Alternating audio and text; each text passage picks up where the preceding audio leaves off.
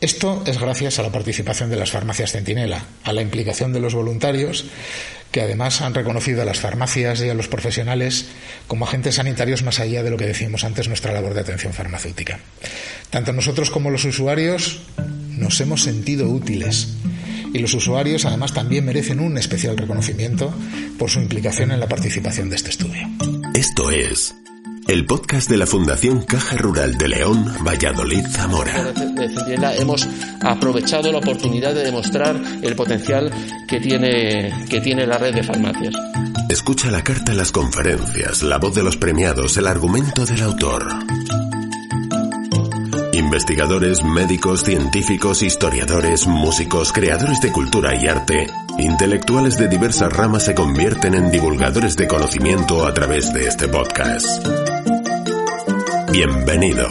Me acompañan en la mesa don José Espinosa Navarro, farmacéutico de, en Puebla de Sanabria. A continuación, don Juan Prieto Corpas, que es el, el farmacéutico aquí en Zamora, en la Puerta de la Feria, y el presidente del Colegio de Farmacéuticos.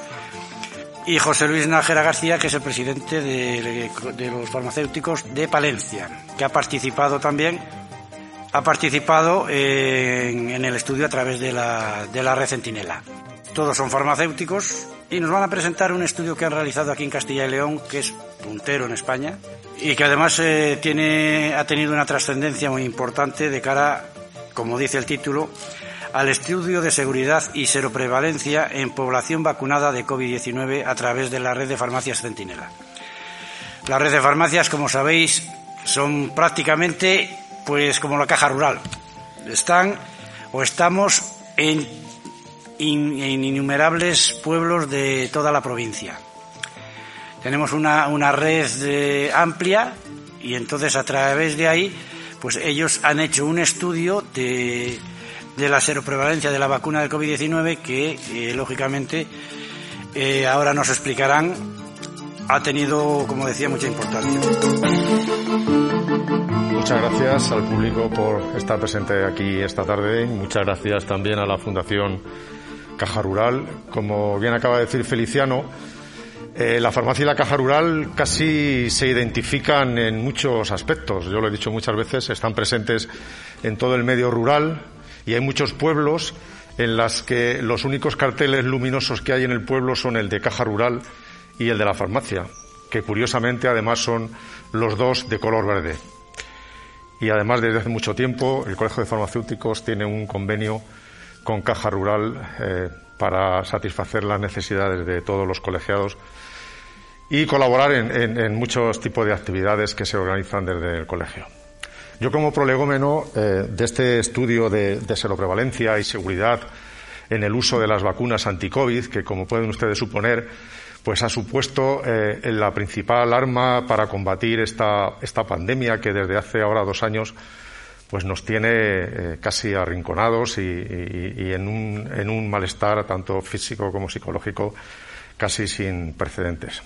Eh, entonces yo les voy a contar eh, eh, en qué consiste la red de farmacia centinela de Castilla y León, porque como bien ha dicho Feliciano, es un estudio que es pionero en España con un número de pacientes aproximadamente de 4.000 y realizado en un tiempo récord y que ha servido para tomar decisiones muy importantes tanto a nivel autonómico como a nivel de la Agencia Española del Medicamento.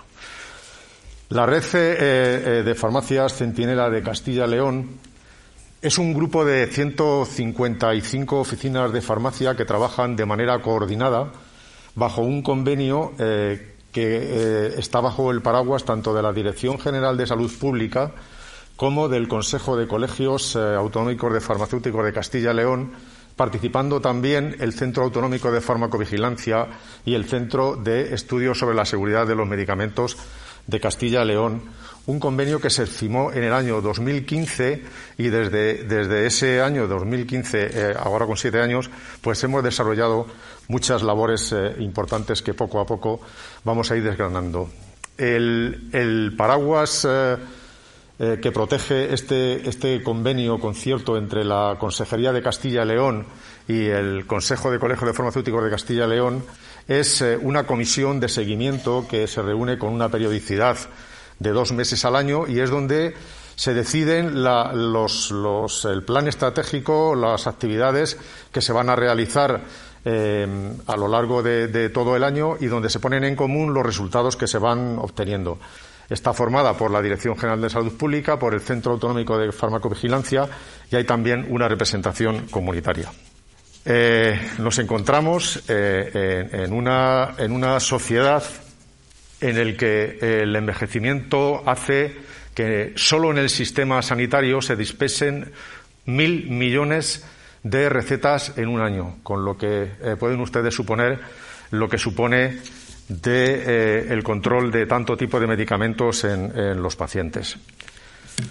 Solo en el sistema público, eh, en un momento en el que, desde instancias con unos intereses económicos espurios, se tiende a la banalización en el uso y el concepto del medicamento en contra de la verdadera realidad de los tratamientos farmacológicos.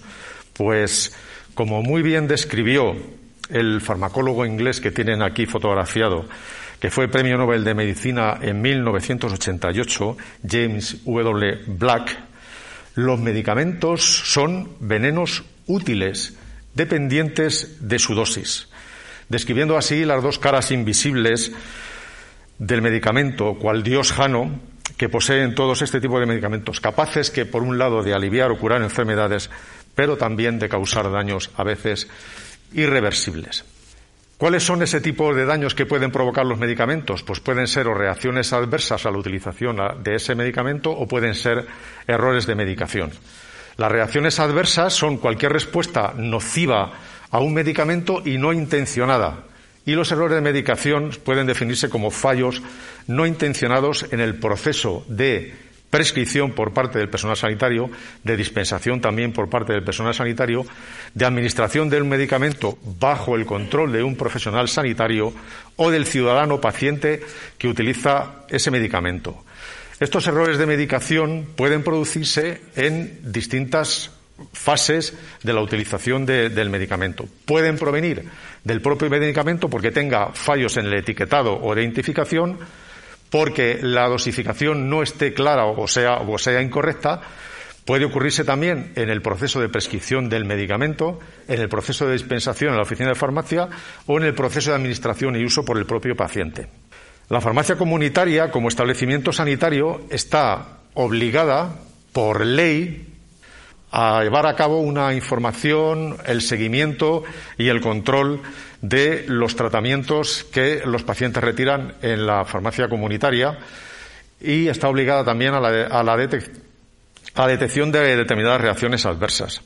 Es un establecimiento eh, eh, sanitario en el que se atisba que eh, lo que es la seguridad de los medicamentos en los tratamientos supone una preocupación ya por o parte de unos organismos internacionales como pueden ser la Organización Mundial de la Salud o la Federación Internacional Farmacéutica, que ya a finales de los años 90 hicieron una declaración sobre estándares profesionales de atención farmacéutica y errores de, y errores de medicación asociados a los medicamentos de prescripción, en la que reconoce que las políticas dirigidas a evitar riesgos son una parte de esencial importancia dentro de un escenario de mejora y control de calidad y que los farmacéuticos deben asumir el liderazgo en la prevención y erradicación de los errores de medicación, detectándolos, investigándolos y corrigiéndolos.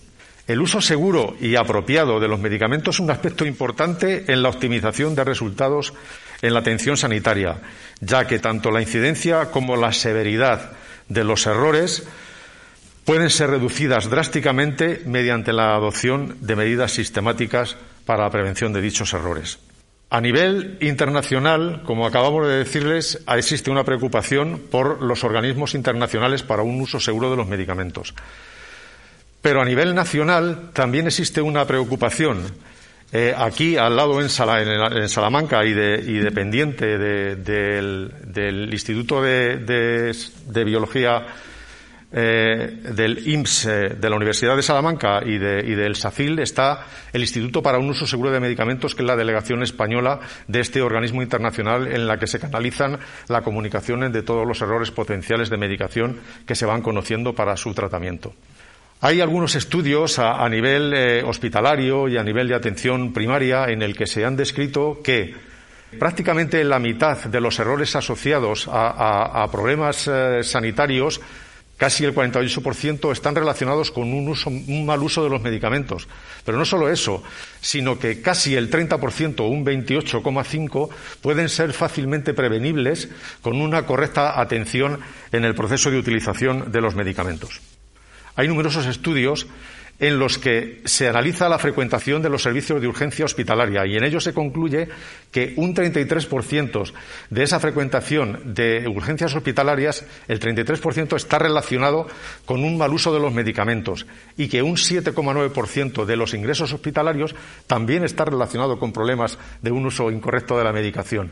Si tenemos en cuenta que cada ingreso hospitalario podría valorarse aproximadamente en unos 3.000 euros diarios, pues podemos fácilmente adivinar que eh, evitar un mal uso de los medicamentos o favorecer un uso correcto, pues supone evitar eh, costes importantes tanto en salud como en costes eh, em, económicos.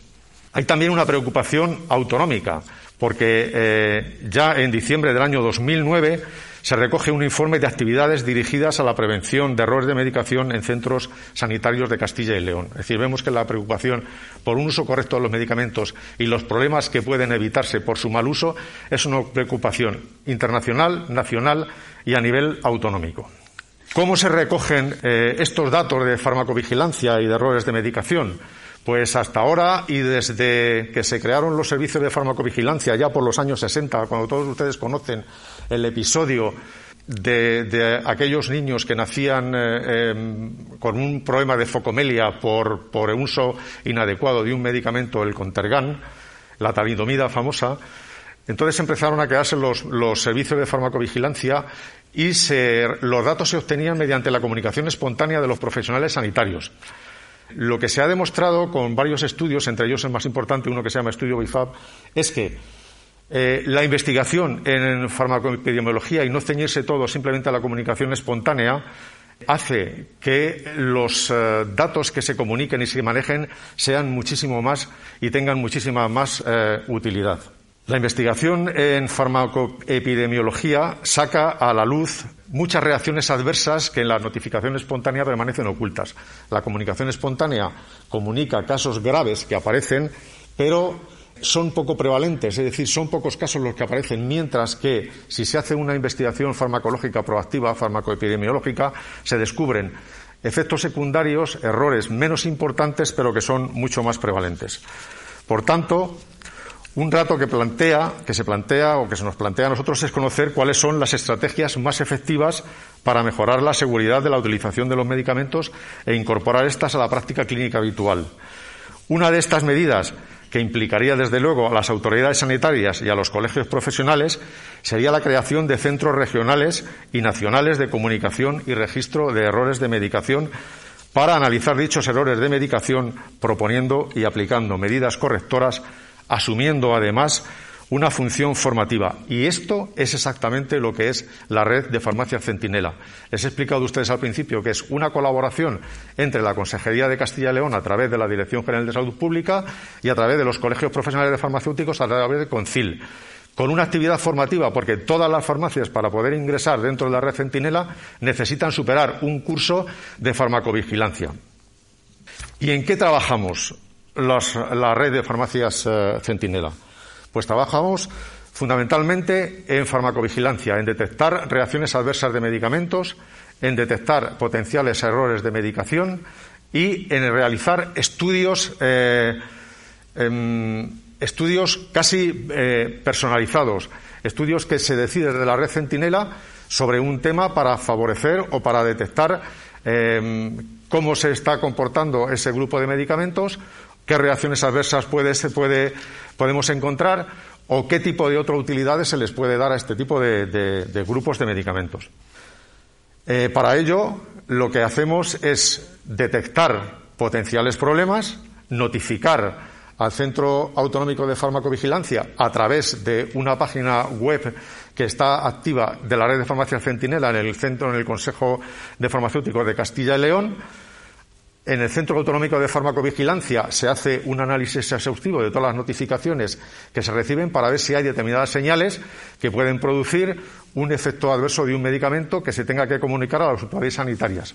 ¿Y todo ello para qué? Todo ello para prevenir que esos eh, errores de medicación o esos efectos secundarios que hasta entonces estaban ocultos poder comunicarlos a los profesionales sanitarios para que se tengan en cuenta y evitarlos en lo, en lo sucesivo. Para que vean ustedes cuáles son y vean que son los problemas de errores de medicación de los que les estoy hablando son eh, muy comunes, pues aquí tienen ustedes la noticia de un famoso cantante que falleció en, su casa por un error de medicación, porque en los tratamientos que tenía las drogas estaban etiquetadas eh, eh, con, con fármacos que tenían una, una potencia 50 veces menor de lo que realmente había en el envase. Los errores de medicación eh, también eh, pueden devenir desde el propio etiquetado del medicamento. Eh, por ejemplo, en, o la propia presentación. En una encuesta que se hizo entre profesionales sanitarios de estas, estas, ampollas que ven ustedes en la pantalla y que son de uso exclusivamente oral, pues un 18% de los eh, sanitarios contestó que eso se podría utilizar perfectamente por vía intravenosa o intramuscular. En la otra fotografía que tienen ustedes al lado eh, no está puesta la vía de administración en el, en el envase. Y bueno, recordarles, recordarán ustedes eh, que hace poco hubo unos casos de aparición de hirsutismo, de, mm, crecimiento anómalo de pelo en bebés que estaban siendo tratados con un medicamento, teóricamente con omeprazol, que se utilizaba para el reflujo de los bebés, pero que contenía un medicamento que se utiliza para la caída del pelo, que es el, minoxidil. Todo había provenido de un error de etiquetado en la empresa que importaba desde China y desde India el principio activo. También habrán encontrado ustedes eh, muchos tipos de envases de los medicamentos que inducen error cuando se le dice o se le prescribe un jarabe y se tómese una cucharada cada X horas. Pero una cucharada, ¿qué es una cucharada sopera? ¿Es una cucharada de café? Los, los, distintos tipos de jarabes, cada uno tiene un tipo de cucharada, cuando en realidad lo que hay que tender es a decir tantos centímetros cúbicos cada tiempo, cada X tiempo. ¿Pueden provenir los errores de medicación de una mala ortografía en la prescripción que induzca a una confusión? Aunque ahora con el sistema de receta electrónica, pues esto está muy disminuido. Pero bueno, todavía se siguen apareciendo eh, eh, errores en la, en la, en la posología. Eh, aquí hay, varios ejemplos. El, este, el metotrexato es muy conocido porque es un, es un medicamento que se dosifica semanalmente eh, hubo una temporada en la que había una confusión de los pacientes en las que en vez de una dosis semanal se tomaba una dosis diaria. Y bueno, luego les enseñaré a ustedes una fotografía para que vean que se consiguió no solo cambiar el envase, sino además rotularlo con dosis semanales. El caso de la colchicina de un paciente que falleció en Valladolid no hace muchos años porque se intoxicó eh, con, el medicamento de colchicina, un medicamento que se utiliza contra la gota, y bueno, pues lo que es una mala praxis y que lleva un error de medicación, eh, una llamada telefónica a un médico amigo, mira, tengo un ataque de gota, mañana tengo un partido de golf, yo siempre me tomo la colchicina, vale, te voy a prescribir una colchicina y ya sabes cómo te la tienes que tomar porque te la has tomado más veces, ya sabes una cada cuarto de hora, hasta un máximo de cuatro comprimidos, cosa que ya él no entendió y se tomó un comprimido cada cuarto de hora hasta que acabó la caja. Cuando el paciente acudió a urgencias al hospital de Valladolid, pues sabían que la solución, que no tenía solución, no era irreversible, como al día siguiente falleció. Errores en la prescripción, pues todavía se siguen, se siguen eh, produciendo, con lo cual estos errores hay, hay, que filtrarlos. Lo que le decía a ustedes del metotrexato evolucionó de un envase de cristal con comprimidos a, una caja emblistada con eh, eh, comprimidos individuales en el que ya se rotula que esa dosis es una dosis semanal. Errores en la dispensación. Los, farmacéuticos también podemos confundirnos si no presta la suficiente atención por una similitud eh, eh, en, los envases, de apariencia en los envases. ¿Qué les voy a contar de los genéricos? Cuando hay un, montón de, medicamentos que tienen eh, una similitud de presentación en el envase y ortográfica pues muy, muy parecida pero también errores en el paciente, y es donde hay que concienciar al paciente que tiene que ser muy cuidadoso con sus errores. Esta noticia apareció en un periódico diciendo una intoxicación de niños en Granada porque habían confundido medicamentos con gominolas. Los pacientes nos encontramos con pacientes eh, que ya tenemos una cierta edad y solemos estar polimedicados, con lo cual el, error de, confusión eh, está aumentado por, está multiplicado exponencialmente. Por ejemplo, otra noticia en un diario, en un periódico en Navarra, en el que la mayoría de los ancianos, en una encuesta, se revela que no conocen los medicamentos por su nombre, sino que conocen los medicamentos por la apariencia de la caja o de los comprimidos. Si estamos en un mercado en el que la presentación de genéricos es tan amplia, pues podemos inferir que la posible confusión de un medicamento con otro es muy fácil si no se pone la suficiente atención y hemos visto las malas consecuencias que puede traer. Eh, si abrimos eh, esta fotografía que les tengo ahí, podría corresponder perfectamente a cualquier botiquín de cualquier casa. Las notificaciones de reacciones adversas a los medicamentos, como siempre, se realizan a través de la tarjeta amarilla de la página web, como les he contado, del Consejo Autonómico y van al Centro Autonómico de Farmacovigilancia. Y luego tenemos programas específicos, programas específicos que ya les contará con más detenimiento eh, mi compañero Juan, Juan Prieto porque lo que trata de ser la red de farmacia centinela es obtener una información complementaria del uso de los medicamentos a nivel comunitario y ser una red de respuesta rápida. Por eso, el grupo de las 155 oficinas de farmacia que componen la red centinela está estadísticamente distribuido en toda la comunidad autónoma de Castilla y León para que los resultados que se extraigan de cualquier estudio, cualquier análisis proveniente de la red de farmacia centinela sean aplicables a toda la población de Castilla y León. ¿Cuáles fueron los resultados de una vez eh, formada la red Centinela, formados los farmacéuticos cuando se empezó a trabajar? Pues en el primer año de vida se, vio, se analizó de que eh, las notificaciones de reacciones adversas, el grupo de, sanitarios que más reacciones adversas había comunicado ese año había sido el grupo de farmacéuticos que por primera vez superaba a, la parte de los médicos. Y comparado las, eh, las, reacciones adversas comunicadas desde la red Centinela, 155 oficinas de farmacia, con las 1.600 que hay en Castilla y León, las farmacias Centinela habían comunicado 84 reacciones adversas y el, resto de farmacias habían comunicado simplemente 28. Pero es que además, errores de medicación como los que les he contado a ustedes, dependientes de la presentación del medicamento o dependientes de, de la prescripción o la dispensación, se habían comunicado en el primer año 140, mientras que el resto de la farmacia no había comunicado ninguno. Empezaron, se empezaron a hacer estudios de los que le dará cuenta eh, Juan Prieto más, eh, más detalladamente eh, pues con una comparación del, uso del anticoagulante más utilizado, que es el Sintrón, con los nuevos anticoagulantes de acción directa. Se hizo un estudio también de posibles interacciones entre medicamentos que utilizaban la misma vía de metabolización, estatinas y otros medicamentos para el corazón. Como les digo, lo del metotrexato, la colchicina, antidiabéticos nuevos, el estudio de las vacunas COVID, que ahora con más detalle les van, a, contar todo lo que se hizo la oficina de farmacia cuando empezó el periodo pandémico. Y también organizamos todos los años, hasta que la pandemia lo interrumpió, una jornada de farmacovigilancia autonómica. Ya vamos por cuatro ediciones.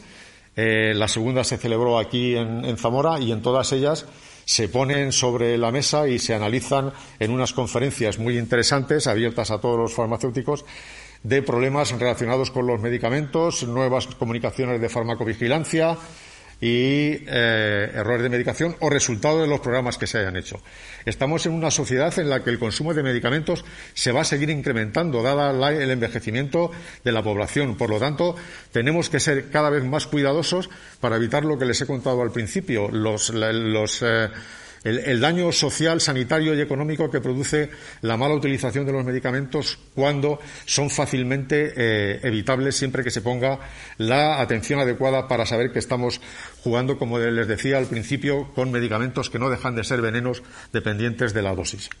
Nuestro lema, y resumiendo cuál o qué es lo que hacemos en la red de farmacia Centinela, siempre les decimos a la red de farmacia Centinela, nosotros tenemos que estar alerta, tenemos que ser proactivos y trabajar para detectar, detectar reacciones adversas que no se han comunicado o que se han comunicado poco o que han pasado desapercibidas.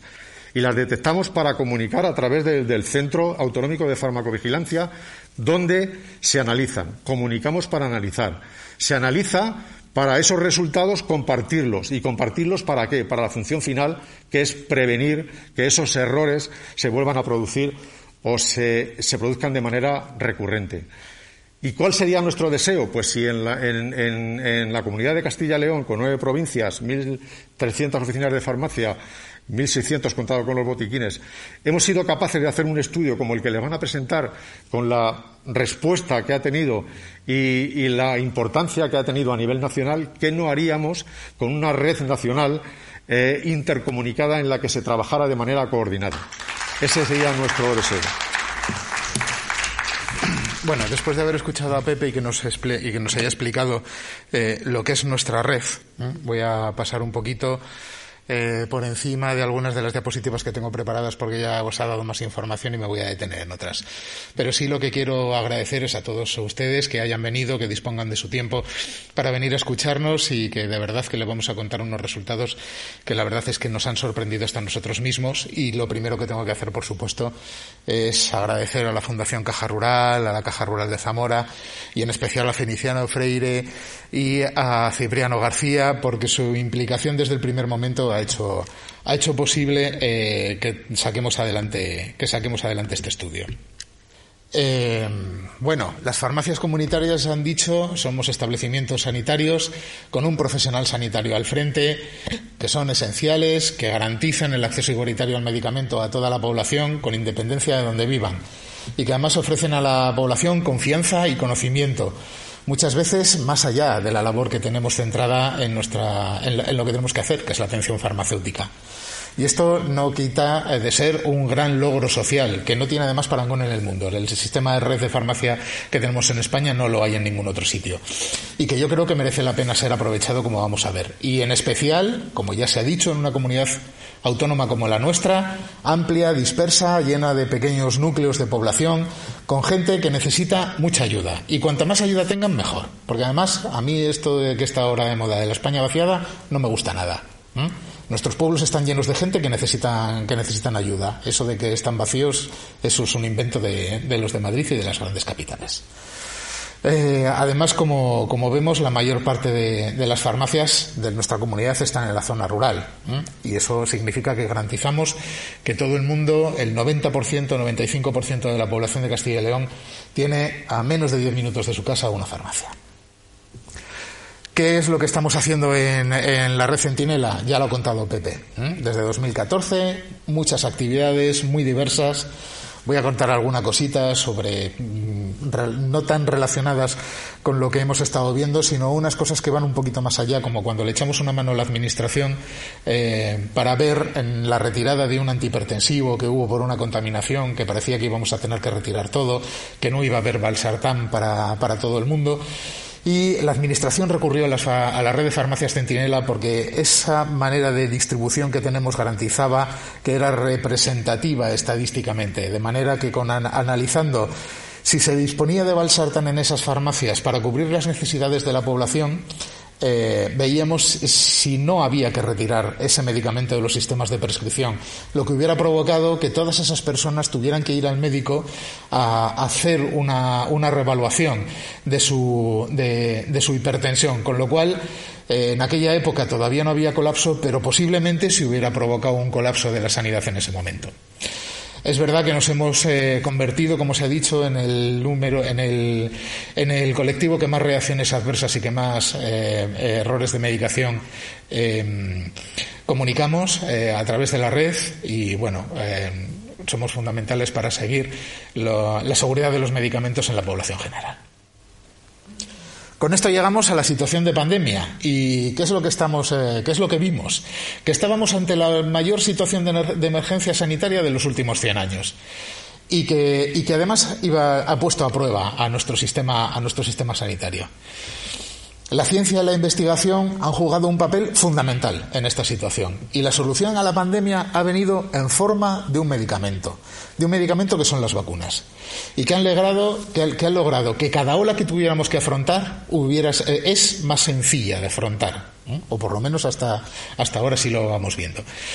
A pesar de esta seguridad y de la eficacia que han mostrado las vacunas, nos encontrábamos con que la población tenía dudas. Eh, siempre han sido objeto de dudas tanto respecto a la seguridad de las vacunas como a cómo, estaban funcionando. Los farmacéuticos, como expertos en el medicamento, vimos la necesidad de reforzar en todo lo posible la información que había y que se estaba y que estaba ah, de manera continua surgiendo de cada una de las vacunas. Eh, desde la red nos preguntamos qué más podíamos hacer para ayudar eh, en estas dudas sobre seguridad y eficacia en el tiempo de las vacunas. Y lo queríamos hacer con rigor y con evidencia científica. ¿Mm? Eh, ¿Qué es lo que hemos hecho? ¿Mm? Seguramente todos nos acordamos de Araceli, aquella ancianita que fue la primera vacunada en España, y de cómo se ha planificado la vacunación en la población de España. ¿Mm? Porque esto es un éxito es un éxito de organización. Aquí hay algunas personas que han estado implicadas en el logro de este éxito. Y yo creo fielmente que esto se estudiará en los libros de historia. ¿eh? Hemos conseguido vacunar al 90% de la población de Castilla y León en menos de un año. ¿eh? Todos tenían ya la pauta completa.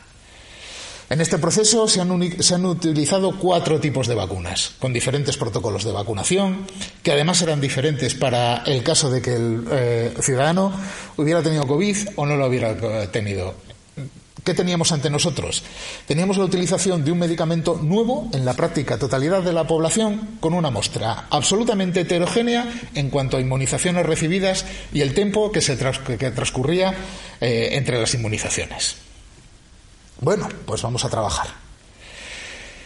Se puede decir que este estudio, eh, el, origen de este estudio nace en la primera participación que hacemos las farmacias comunitarias eh, en la campaña de gripe de 2020, en la que ya actuamos sobre más de 350.000 eh, usuarios en las farmacias. Con la importancia que tenía la vacunación en un año tan difícil, en un año tan complicado, en plena pandemia, sin vacunas todavía para la COVID. Reforzar la vacunación frente a gripe supondría no sobrecargar al sistema aún más, desde un primer momento, los farmacéuticos estuvimos atentos a la seguridad de las siguientes vacunas que iban a llegar, que fueron las de la COVID-19. Y sobre todo pusimos una especial vigilancia en los centros sociosanitarios y en la campaña de vacunación que se iba a efectuar sobre el colectivo farmacéutico.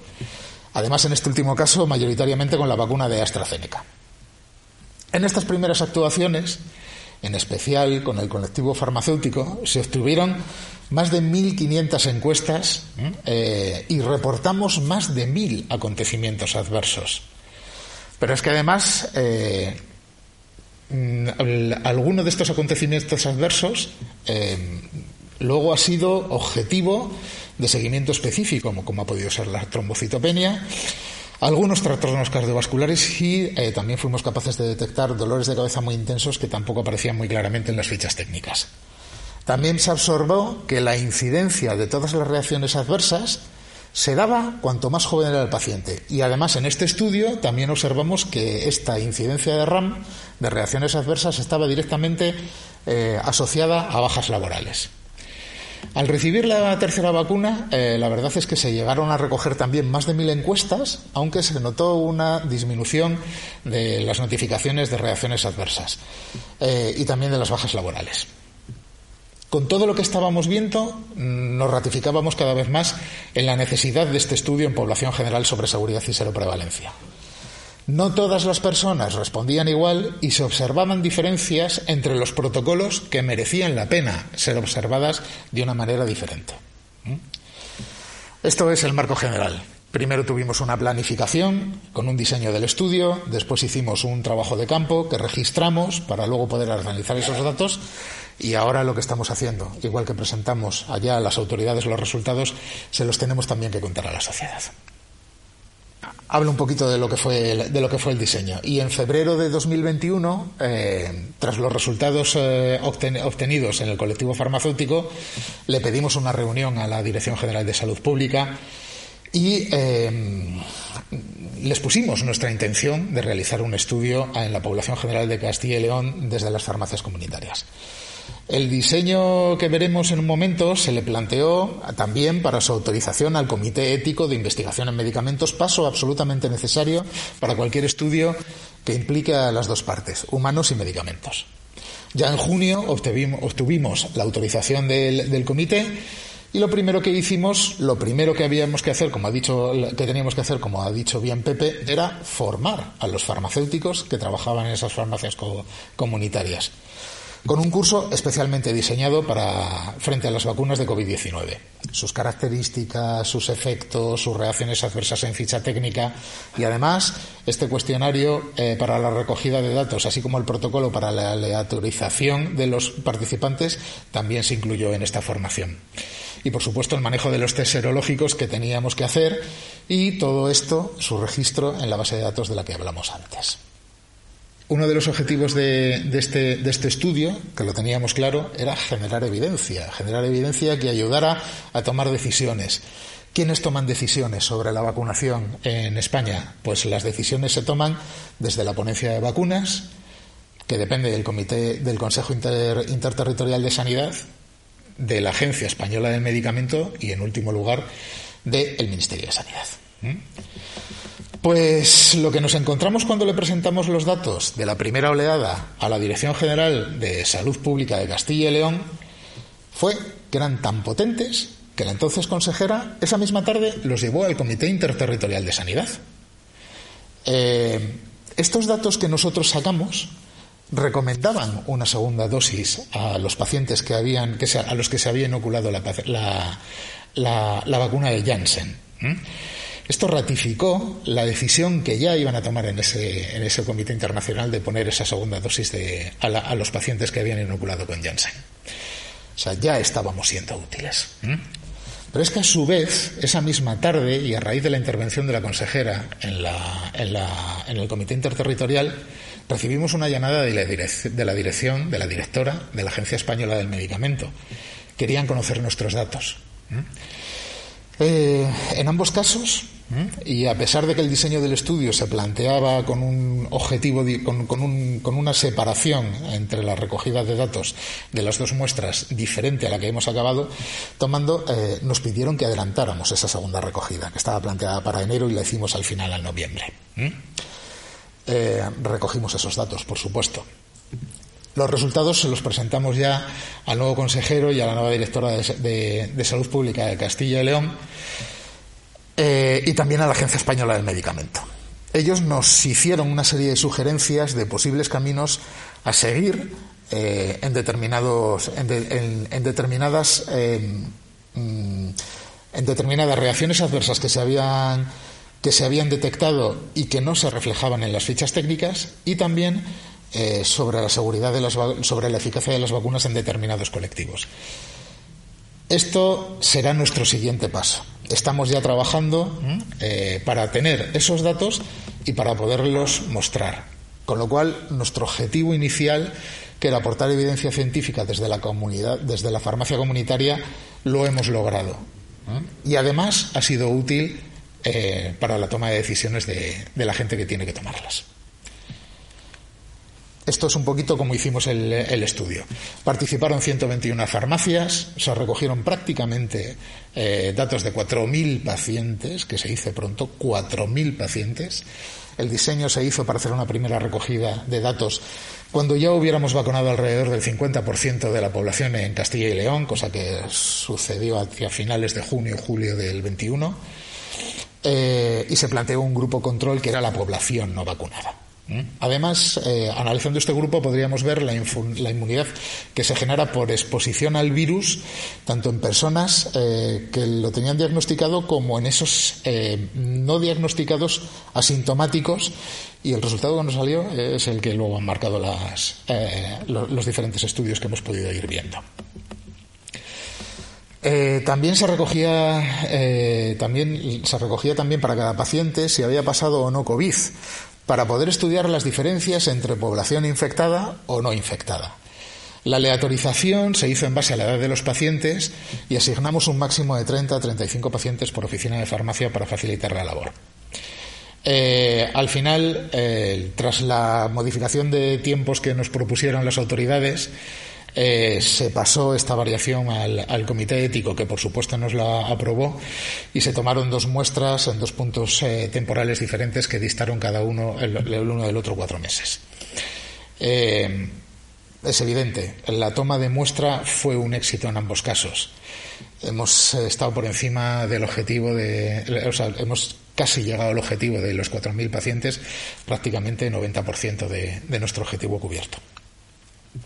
Pero además, eh, ¿por qué las farmacias son el lugar ideal para este tipo de estudios? Pues como podemos observar, cuando queremos hacer estudios observacionales, eh, muchas veces se limita a la población que acude a los hospitales y que es población enferma o a los centros de salud. Sin embargo, a las farmacias viene otra serie de población que no está enferma, que viene hasta por un cepillo de dientes. Registrar, demostrar nuestra capacidad eh, de registro de datos acordes con la población general, lo vemos más real desde la oficina de farmacia. Es verdad que además eh, la gente va más a las farmacias que, a otros centros, que a otros establecimientos y centros sanitarios, con lo cual tenemos una población diana más alta para hacer la captación de los pacientes. Además, tenemos la figura del farmacéutico, una persona que genera confianza, que además es accesible, especialmente en la zona rural, donde muchas veces es el, último es el único establecimiento sanitario que ha permanecido abierto durante más horas. Eh, otros, los consultorios, pues han estado ahí con horarios más limitados, incluso hemos tenido dificultades de acceso. Pero vamos más allá. Que la recogida de muestra la hayamos conseguido solo hacer en 10 días es algo eh, que, bueno, da la idea, da idea de lo que acabamos de decir. Supimos adaptar el estudio a las peticiones que se nos fueron haciendo y eh, hemos demostrado nuestra capacidad de adaptación, de ser flexibles y de convertir sugerencias eh, en realidades de una manera además rápida. Em, conseguir ese tamaño de muestra en muy poco tiempo es muy difícil y además de manera voluntaria.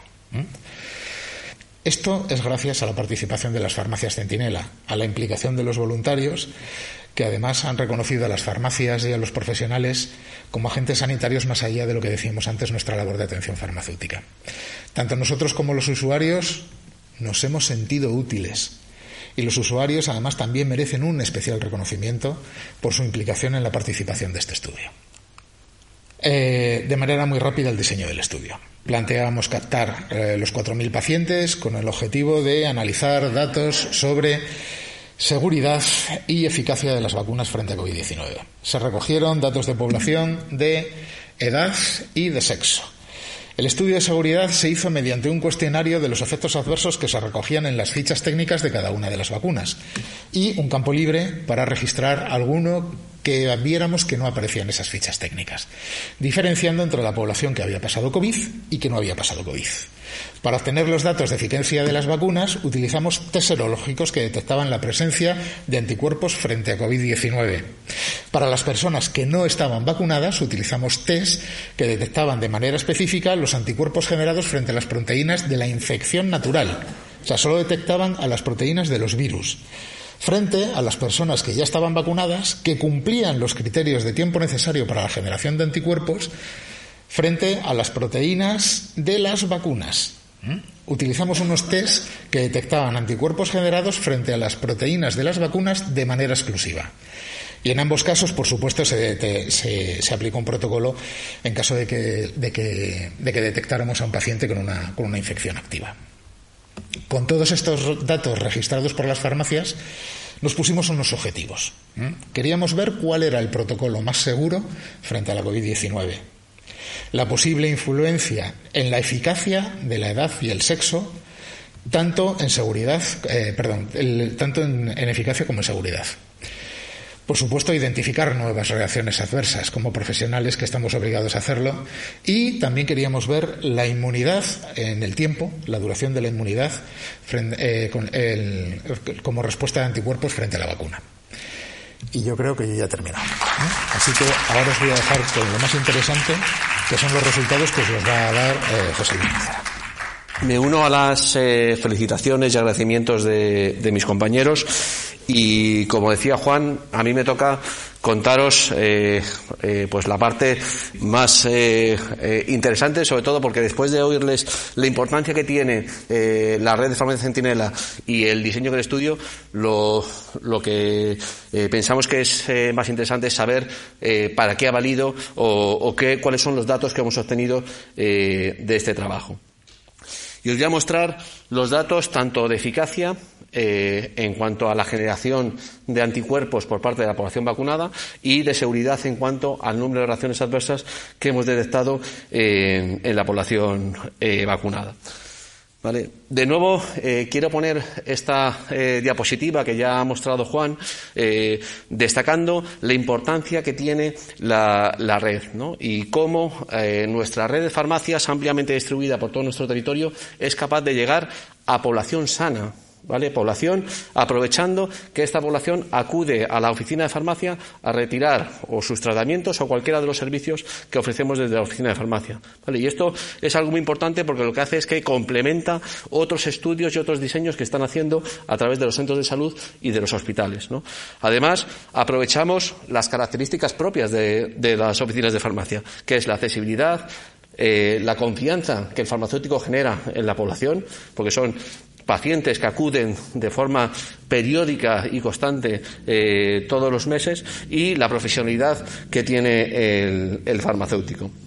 Y como os decía Juan, hemos mirado dos cosas, ¿vale? Por un lado, la seguridad de estas vacunas, ¿vale? Es un medicamento nuevo que eh, por primera vez en la historia de la farmacología un medicamento se utiliza de forma masiva en toda la población, ¿vale? Y además el único criterio de selección es la edad, ¿vale? Es decir, si tienes 65 años te toca en agosto y en eh, tres meses más tarde te toca eh, la tercera dosis y si tienes 30 años pues te tocará dos meses más tarde. ¿Vale? Independientemente de las patologías previas que tengas, independientemente de los tratamientos, el resto de tratamientos que tengas o de, o de eh, tu situación sanitaria. ¿no? Y por eso era muy importante hacer ese seguimiento de qué es lo que está pasando en esos pacientes, si hay eh, alguna reacción que no se haya detectado en los ensayos clínicos o que no se haya detectado en, los análisis de, farmacovigilancia de, la Agencia Española del Medicamento. Y luego, otro efecto, otra pregunta que, estaba en, en boca de todos los ciudadanos. ¿Son eficaces las vacunas? ¿Es necesario vacunarnos? Eh, ¿Sirve para algo? ¿Eh? Y entonces, sabéis que dentro de las vacunas hay dos tipos de respuesta que se pueden generar y una de ellas es la respuesta de anticuerpos que lo que harían es neutralizar al virus para impedir que éste infecte o infecte de forma masiva en el, en el paciente y nos genere un daño importante. ¿no? Y bueno, y estos son los resultados que, hemos tenido, ¿vale? Hemos captado, como decía Juan, eh, casi 4.000 eh, pacientes, 3.875 en dos fases. La primera fase eh, se realizó entre el 19 de julio y el 29 de julio, es decir, en 10 días captamos 1.652 ciudadanos que acudieron a la oficina de farmacia. Y elegimos julio porque era el momento en el que el 50% de la población en Castilla y León estaba vacunada. Y eso tenía dos ventajas. Primero, porque iba a ser fácil que cuando acudiesen a, la farmacia encontrásemos población vacunada donde pudiésemos hacer el estudio y también población no vacunada, aún no vacunada, donde pudiésemos utilizarlo como grupo control. Y eh, en una segunda fase, eh, cuatro meses eh, después, para ver la duración de esa respuesta, sobre todo cómo es, cómo va evolucionando esa respuesta a lo largo del tiempo, ¿vale? Y por eso, en noviembre finales de noviembre, 26 de noviembre y hasta el 3 de diciembre, eh, hicimos la segunda captación de los pacientes, recogiendo más de 2.210 eh, pacientes.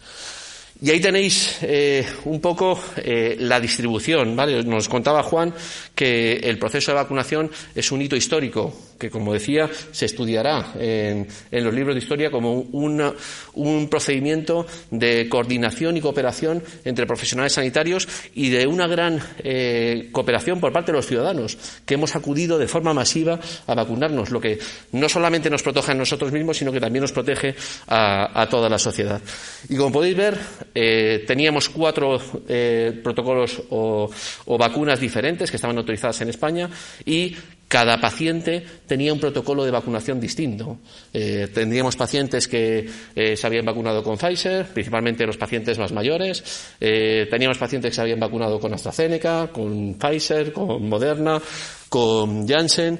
Teníamos pacientes que habían pasado previamente el COVID o no habían pasado previamente el COVID. Y eso también veíamos que eso también iba a influir en la respuesta y que a veces había que seguir. Y había pacientes que tenían ya la pauta completa cuando hicimos el estudio y otros que todavía no habían completado la fase. Por lo tanto, todos esos factores podrían influir tanto en la seguridad como en la eficacia y eso es lo que hemos estado analizando. En términos generales, lo que podemos decir, y lo hemos resumido mucho todos los datos para que facilitar eh, la comprensión, es que en términos generales las vacunas tienen una alta efectividad, ¿vale? superior al 85% de, de los pacientes eh, vacunados generan anticuerpos específicos eh, frente al COVID. Y eso contrasta con el 4% de, de, pacientes positivos para el COVID en la población no vacunada y que correspondería a pacientes que han pasado el COVID de forma asintomática y, por lo tanto, no han sido diagnosticados de COVID, ¿vale? Que coincide con los datos que tiene la Consejería de Sanidad sobre población eh, asintomática que ha pasado la enfermedad. Sin embargo, este alto porcentaje lo que hemos visto es que existen determinados factores que pueden influir en la respuesta específica de la respuesta inmunológica generada o en la respuesta de anticuerpos generada. Y entre esos factores pues está el protocolo de inmunización utilizado, es decir, qué vacuna han puesto a cada ciudadano, si han puesto Pfizer, Moderna, Janssen o AstraZeneca, eh, la exposición al COVID, si ha pasado previamente la enfermedad, eso también influye en la respuesta y sobre todo en la duración de la respuesta. La edad que tiene el paciente también influye en, esa respuesta y luego el tiempo que ha pasado desde que recibió la última dosis de la vacuna o desde que se expuso por última vez al, virus. Vamos a ver un poco más en detalle cómo esos factores influyen en, la respuesta. Si analizamos el tipo de vacuna utilizado y la exposición al, virus, lo que observamos es que aquellos pacientes que han pasado la enfermedad, aquellos pacientes que pasaron eh, el COVID, esa eh, infección natural eh, del COVID ha servido como una dosis de refuerzo de la respuesta inmunológica. Es decir, se ha potenciado la respuesta. Y de hecho, en todos los pacientes, independientemente de la vacuna que les hayan puesto, eh, en estos pacientes todos tienen una respuesta muy alta, superior al 80%, ¿vale? Y superior al 97% si nos vamos a, a pacientes vacunados con Pfizer, Moderna o AstraZeneca. ¿Vale? Sin embargo, cuando nos vamos a pacientes que no han pasado el COVID, vemos que el tipo de protocolo de vacunación sí que influye de forma importante. Ya nos decía Juan que ya en la primera fase habíamos detectado que una única inmunización con Janssen rápidamente la respuesta disminuía de forma significativa y que teníamos eh, el más del 50% de los pacientes que no eran capaces de generar anticuerpos frente, frente al COVID. Eh, aquí lo que observamos en la segunda fase es, de nuevo, volvemos a observar esa bajada en la respuesta eh, de los pacientes vacunados con Janssen y también observamos en los pacientes vacunados con dos dosis de AstraZeneca. ¿Vale? Y sin embargo, los pacientes vacunados con vacunas como Pfizer o con Moderna se mantiene por encima del 90% incluso aunque no hayan pasado la enfermedad. Y otro aspecto importante es que eh, como algunas de las reacciones adversas que se generaron o que se notificaron con algunas vacunas, como por ejemplo AstraZeneca, como esa trombocitopenia que nos, eh, de la que nos hablaba eh, Juan, eh, pues eso provocó que se dejase de vacunar con, esa, con esas vacunas porque existían otras alternativas que podían ser más seguras. ¿no? y entonces también teníamos una parte de la población que recibió vacunación heteróloga, es decir, primero recibieron dosis de AstraZeneca y luego continuaron con dosis de Pfizer o con dosis de Moderna, es decir, combinábamos los diferentes protocolos. Y una de las cosas que hemos observado es que cuando combinamos esa respuesta, la respuesta, a pesar de ser vacunas completamente diferentes, eh, se potencia y es superior al, al 90%. ¿Vale? Por lo tanto, eh, el protocolo de vacunación sí que influía, ¿no? Y, nuestros datos lo que indicaban es que eh, tanto los pacientes que se habían vacunado con Janssen como los pacientes que se habían vacunado con dosis de AstraZeneca deberían tener una tercera inmunización con vacunas basadas en ARN mensajero, tanto Pfizer como Moderna, para potenciar y mantener esa respuesta durante un mayor eh, número de tiempo, que es lo que se, lo que se está realizando. En cuanto a la edad, pues también aquí vemos diferencias. ¿Vale? Aquí hemos agrupado los datos para que sean, se visualicen mejor en vacunas basadas en ARN mensajero, que es una nueva técnica que se ha utilizado para la generación de vacunas, ¿vale? que son las vacunas de Pfizer o de Moderna, que están eh, en azul, donde la respuesta eh, en los diferentes tramos de edad, lo que hemos hecho aquí es dividir a la población en función de su edad y ver si eh, en los distintos tramos de edad son capaces de generar anticuerpos específicos frente, a, frente al COVID. Y lo que vemos es que en todos los tramos de edad la respuesta es superior al 80% cuando vacunamos con Pfizer o con Moderna. Y sin embargo, cuando analizamos las vacunas basadas en vectores virales, tanto Janssen como AstraZeneca, la respuesta es significativamente menor. ¿Vale? Eh, inferior al 75% y que además esa respuesta es inferior cuanto más eh, joven es la población. De hecho, si nos, si nos fijamos en, en la primer grupo, vemos que la respuesta en la población de 18 a 30 años solamente alcanza el 48% de pacientes que son, que son capaces de generar anticuerpos frente a la vacuna. Y, esto, además, contrasta con los datos de seguridad, que es justamente esa población más joven la que más reacciones adversas notifica, o por lo menos eh, eh, nos, nos, dice que, eh, tiene. Lo, que nos, lo que no sabemos es si esa baja reactogenicidad puede ser provocada porque estas vacunas son menos eficaces en cuanto a la generación de anticuerpos o si podría ser derivado a la respuesta que se genera frente al propio vector que, inutilizaría parte de la segunda dosis que administramos cuando se administran dosis repetidas de, estas vacunas. Otro aspecto muy importante era saber la duración de la respuesta. ¿Vale? Porque en función de esa duración de la respuesta es lo que va a determinar cuándo nos deberíamos poner la siguiente dosis, ¿vale? Cuando deberíamos ponernos la tercera, la cuarta o la dosis que, corresponda, ¿no? Y de nuevo aquí lo que analizamos fue la respuesta en función eh, de si los pacientes que habían pasado el COVID y aquellos pacientes que no habían pasado el COVID.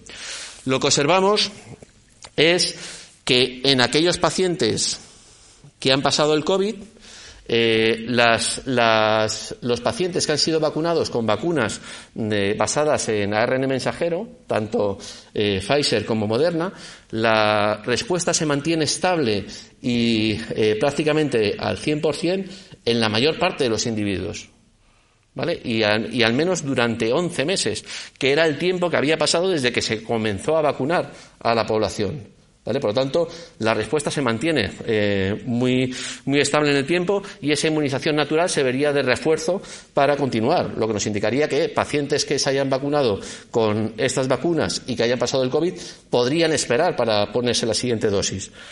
Esto mismo lo observamos con las vacunas basadas en vectores virales, que es la línea roja que podéis ver aquí, pero esa respuesta se mantiene únicamente hasta los ocho meses. A partir de los ocho meses ya vemos que hay una caída en, la respuesta inmunológica. Y ese sería el momento en el que tendríamos que reforzar la inmunización en esos pacientes para seguir manteniendo una respuesta eh, estable inmunológica.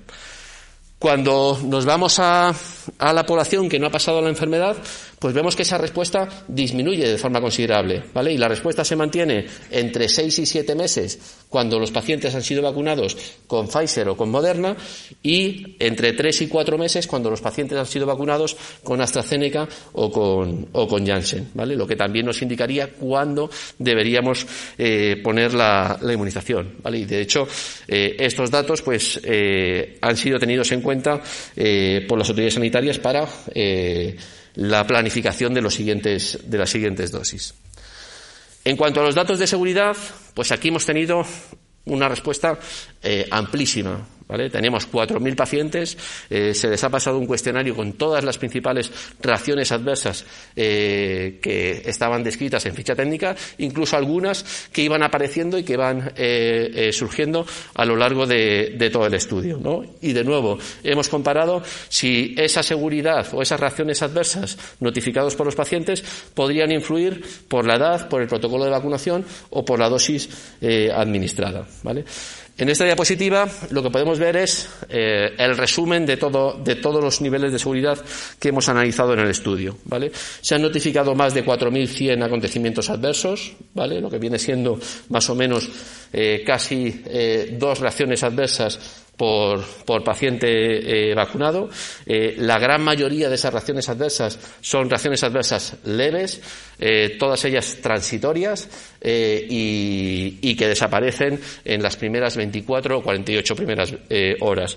Pero también hemos notificado dos reacciones adversas graves que requirieron que el paciente acudiese al centro de salud, incluso alguno tuviese que, acudir al hospital para hacer la supervisión de esas reacciones que habían aparecido. Como sabemos el número de reacciones adversas que se han notificado para cada protocolo de vacunación, lo que podemos establecer es qué protocolo de vacunación es más seguro en cuanto a qué protocolo de vacunación notifica menos reacciones adversas eh, eh, los pacientes. Y así podemos establecer que la vacuna más segura en cuanto a menor número de acontecimientos adversos por paciente serían las vacunas eh, de, Pfizer, tanto dos o incluso tres dosis de Pfizer, ¿vale? que, que tendrían 1,1 notificaciones adversas por paciente vacunado. Luego le seguirían Janssen y AstraZeneca, luego eh, Moderna y finalmente la combinación heteróloga de distintos tipos de vacunas eh, combinados donde podemos tener hasta casi cuatro reacciones adversas por, por paciente. ¿vale? Al igual que nos ocurría con la eficacia, donde veíamos que eh, la edad o el protocolo de vacunación podría influir en la respuesta inmunológica, también hemos observado que la edad también influye en esas reacciones adversas. ¿vale? Y por lo tanto, eh, eh, nuestros datos indican que el hecho de ser mujer y, eh, o mujer joven son las personas que presentan mayor riesgo de notificar una reacción adversa. ¿vale? A pesar de todas estas notificaciones de reacciones adversas, podemos decir que todas las vacunas son seguras pero que eh, esa seguridad eh, se observan diferencias dependiendo tanto del protocolo de vacunación utilizado como del sexo o la edad que tenga el paciente que va a recibir la, vacunación. Y otro aspecto también eh, importante del estudio fue determinar qué pasaba con los pacientes que incluso estando vacunados se infectaban por COVID. Es decir, la respuesta inmunológica que se generaba, esa respuesta de anticuerpos, eh, no era suficiente para prevenir completamente la, infección. Y entonces pacientes eh, vacunados podían infectarse. Lo que hemos analizado es eh, si alguno de los síntomas característicos de la infección por COVID podían verse atenuados por el hecho de haber estado previamente vacunados. Sabéis que los pacientes, cuando nos infectamos de COVID, tenemos una sintomatología muy característica, ¿vale? donde a lo mejor la más conocida es la pérdida de olfato o la dificultad para respirar, y lo que analizamos fue comparando pacientes que no se han vacunado, que han pasado el COVID, con pacientes que se han vacunado y que han pasado el COVID. Ver qué síntomas se mantienen y qué síntomas desaparecerían o tienen menos riesgo de producirse. Y ahí lo que hemos visto es que síntomas como la tos seca, la congestión, la disnea o la dificultad que tiene el paciente para respirar, la erupción cutánea o problemas de reacciones en la piel o la diarrea son síntomas que normalmente no se producen eh, a cuando un paciente tiene COVID y previamente ha recibido la vacuna. Y por lo tanto, esos serían efectos protectores de las vacunas sobre una infección por COVID. Y por eso muchos de los pacientes pasan la enfermedad eh, después de vacunados, aunque se infecten de una forma mucho más liviana. También hemos visto que había factores o acontecimientos que ocurrían de forma más, eh, eh, más reiterada o más asiduamente en aquellos pacientes que se vacunaban y que no aparecían en la población que no estaban vacunada, ¿vale? que serían los efectos o los síntomas que estarían directamente asociados a la inoculación de las, de las vacunas. ¿vale? Y ahí es donde aparece pues seguramente que todos los que estamos aquí hemos estado vacunados y muchas de las reacciones adversas que seguramente muchos hemos sufrido, como es la astenia o el cansancio después de la vacunación, la fiebre o la febrícula, los escalofríos, el dolor muscular, las cefaleas o mialgias, ¿vale? Todos ellos eh, síntomas transitorios ya definidos en las fichas técnicas y que desaparecen en las primeras 24 o 48 horas y que serían acontecimientos adversos eh, asociados al uso de las vacunas. Y ya para acabar, bueno, pues un poco hilando con lo que han contado tanto Pepe como Juan. Eh, independientemente de los, de los datos eh, y resultados que hemos tenido en este estudio, eh, a través de la red de Farmacia Centinela, los datos lo que demuestran es la capacidad de la red de farmacias para obtener evidencia, para obtener información que puede ser útil para el sistema sanitario, útil para los ciudadanos, porque aprovechamos las características propias de la red, que es esa cercanía, esa accesibilidad y esa confianza que, la población tiene en su farmacéutico. Y por lo tanto, si establecemos una colaboración con la Administración y con las autoridades sanitarias, podemos convertir a la red de farmacias en una red de respuesta rápida, una red de respuesta rápida que dé soluciones y solvente las dudas que podamos tener relacionadas con un medicamento, como pueden ser las vacunas, ¿vale? Y eh, eh, resuelva dudas o, o aporte evidencia o datos que ayude a la toma de decisiones y que además contribuya a mejorar la salud de los, de los ciudadanos. Dicen que tiempos de crisis son tiempos de oportunidades y creo que eh, en esta ocasión y a través de estudios como, como el que hemos hecho a través de, de Centinela hemos aprovechado la oportunidad de demostrar el potencial que tiene, que tiene la red de farmacias. Eh, decía Pepe lo importante que sería eh, poder hacer una red nacional. Os estamos presentando datos realizados en Castilla y León a través de 121 farmacias. Imaginaos la cantidad de evidencia de datos que podíamos tener si utilizásemos las 1.600 farmacias que hay en Castilla y León o las más de 22.000 que hay en todo el territorio nacional, la cantidad de cuestiones y dudas que podíamos resolver a través de, nuestra red de farmacias. Y para terminar, pues bueno, eh, agradecer eh, lógicamente, a la Federación de Cajas de Rurales de Castilla y León por su financiación de, y a por la financiación de, parte del estudio. Lógicamente, agradecer a los 3.875 voluntarios participantes, que han sido los auténticos protagonistas de, este estudio. La profesionalidad de las 121 farmacias eh, participantes, con los más de 300 farmacéuticos centinelas que trabajan en ellas, que han sido los que han llevado a cabo este estudio. A la Consejería de Sanidad de la Junta de Castilla y León por confiar en la farmacia para llevar a cabo y al Consejo de Colegios Farmacéuticos de Castilla y León por llevarlo a cabo.